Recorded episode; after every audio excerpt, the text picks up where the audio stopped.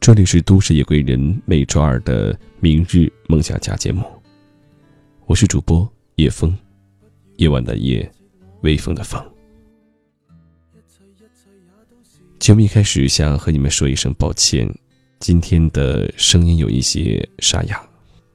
在叶枫所在的城市，秋天已经来了，也希望每个朋友在季节交替的时候呢，一定要注意保暖。在往期的节目当中，我们经常谈到的关于梦想、关于努力、关于拼搏的一些话题和故事。面对现实生活，我们每一天都要去努力的工作，去赚钱，去养家，去一点点靠近了自己想要的生活。那今天我想对你说，好好睡觉才是头等大事。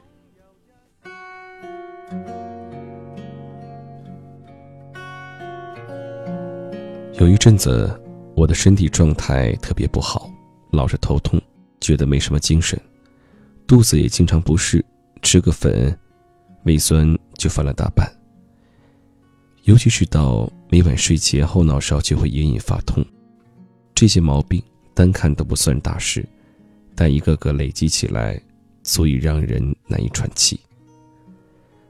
母亲觉得是我体弱。再加上出门在外吃的不够营养，导致一回到家便顿顿鸡鸭鱼肉轮着做给我吃，还把我拉到中医院，打算让中医开个药方调理一下身体。谁想到做完抽血检查，到了诊疗室，问完所有情况，医生最后给我开出的最大药方是早睡。检查结果都没问题。你现在的这些毛病啊，有一大半都是因为睡眠不好引起的。每天十点睡觉，保证你身体都健康了。那段时间，我常常晚上刷剧和各种刷手机，基本都是十二点多睡觉。比起现在的很多熬夜党，这个点并不算晚。但在中医看来，晚上十一点到凌晨一点正是睡眠时间最重要的起点。加上我常说梦话，睡眠质量并不算好，久而久之，身体就出现了不适的信号。也是从那之后，我正式开始了养生、早睡早起的道路。每晚十点多，无论是否困意，都准时上床，闭眼睡觉。坚持了好长一段时间的早睡早起，说来也神奇，什么头痛、没力气的矫情毛病。都消失了，还养成了时间管理的习惯。对于普通人来说，早睡可以解决一大半的健康问题。睡眠就像人体的充电站，只有睡好了、睡足了，才能够精力饱满。而熬夜，熬的也正是身体。一天天晚睡，一天天熬夜，器官得不到休息，免疫力下降。失去抵御能力，疾病说来就来。还记得《武林外传》里佟湘玉算过一笔账：如果他每天只睡三小时，那么节省下来的时间长达十二万零八千个小时，约等于十四年零六个月。这么一想，不就等于多活了十四年？可事实显然并非如此。你在夜晚偷来的时间，短期看来。的确让日子变得更充裕了，但长期下去都是要加倍奉还的。要奉还的，就是你的健康和寿命。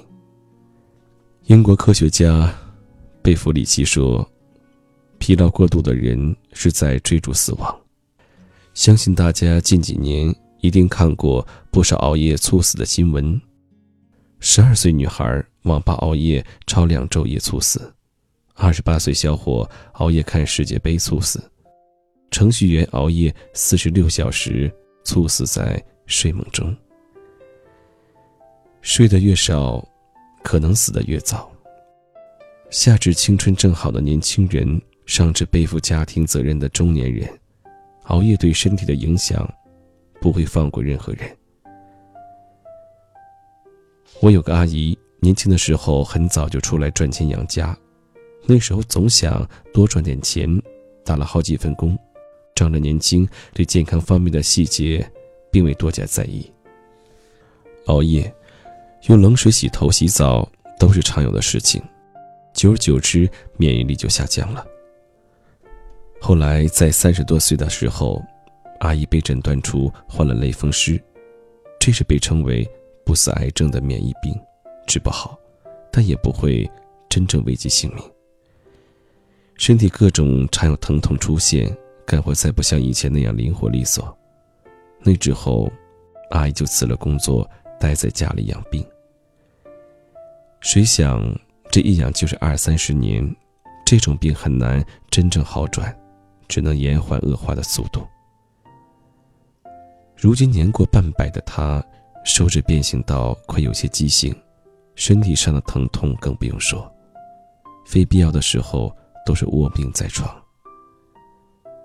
人生下半场，只剩疼痛和药物相伴。身体一旦垮下，被毁掉的不仅仅是健康，一些生活的美和好。与家人彼此付出的温柔体贴之情，再难感受到了。要知道，生命不会和你开玩笑，有些疾病一旦发生，就再也挽不回了。知乎上有这么样一个问题：熬夜快感的本质是什么？答主艾特不惊云的回答大致是：白天上班都不是属于自己的时间，熬夜是要独处，要找回自我。是牺牲健康换取生命的真实感。不少网友表示赞同，说熬夜是为了自由。叔本华说，人类所能犯的最大的错误，就是拿健康来换取其他身外之物。熬夜或许能短暂换来自由，可同时它也正在一点点减少你享受自由的时间。何况独处，找回自我，并非只有熬夜。之前有个擅长时间管理的老师来公司做培训，他分享了一个避免熬夜的方法：早起把熬夜做的事情挪到早上来做。她是一个家庭工作两头奔波的职场妈妈，晚上的时间基本都在照顾孩子，要等到九点多哄睡孩子后才有自己的时间。这个时候，她选择和孩子同时入睡，早睡也早起。把未处理完的工作、想做的事情都挪到了早上四点到七点的时间，三个小时的独处时间足够了。清晨和深夜一样，你可以做任何你喜欢的事情，而且早上的空气还更清新美好。正如佛家说：“种什么因，就结什么果。”若是一味的放纵自己，只享受当下熬夜的快感。就会慢慢的失去了健康，失去了最重要的本钱。而若选择健康的生活方式，养成一个好身体，自会拥有一个美好充实的人生。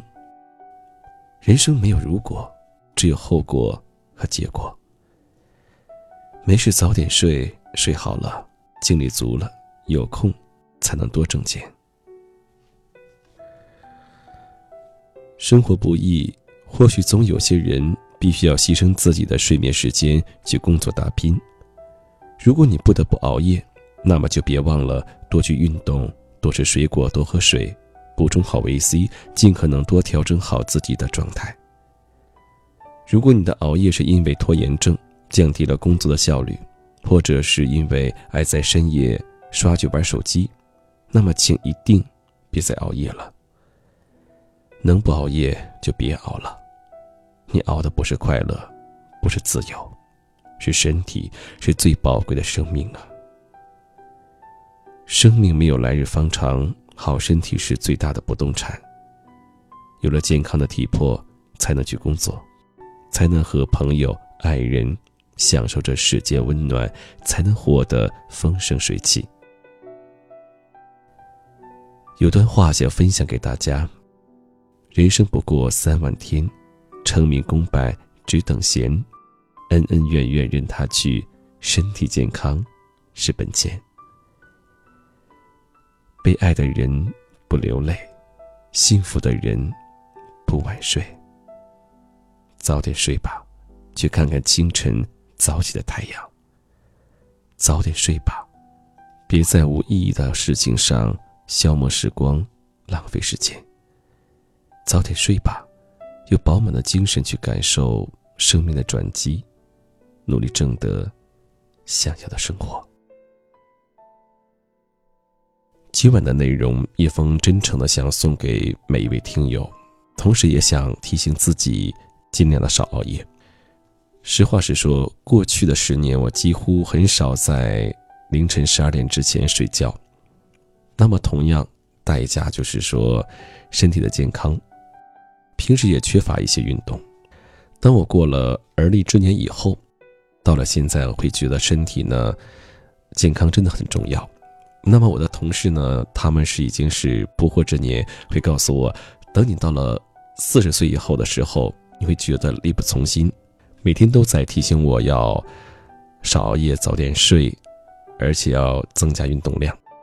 那最近叶枫的弟弟呢，也在每天的直播啊，经常是后半夜的睡觉，有的时候熬通宵，我看着非常的心疼啊，也希望他能够好好的去保重自己的身体。别再熬夜了。好，那今晚的节目听完之后，我希望你能够放下手机，早点的进入睡眠，好吗？如果你在生活当中有什么样的问题和困惑的话，或者是想把你的故事、过往经历告诉我，可以加入我的微信。英文字母的小写，汉语拼音。你好，叶枫。你好，叶枫。最后，同样一首歌曲送给你们，让我们下周二不见不散。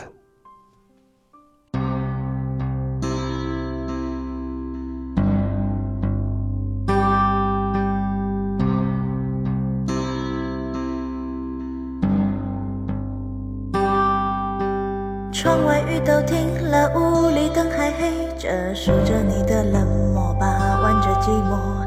电话还没拨，已经口渴。为你熬的夜都冷了，数的羊都跑了一个两个，嘲笑我，笑我耳朵失灵的，笑我放你走了，走了，走了，走了。路人穿街过河，好景有片刻，森林都会掉落，风吹走云朵，你留给我的迷离扑。说岁月风干我的执着，我还是怕回忆静默，太多都散落，散落太多，好难过，难过是你走了，走了，走了，走了。过了很久，终于我愿抬头看，岸走的好慢，任由我独自在假寐与现实之间两难。过了很久，终于我愿抬头看，你就在对岸等我，勇敢，你还是我的，我的，我的，你看。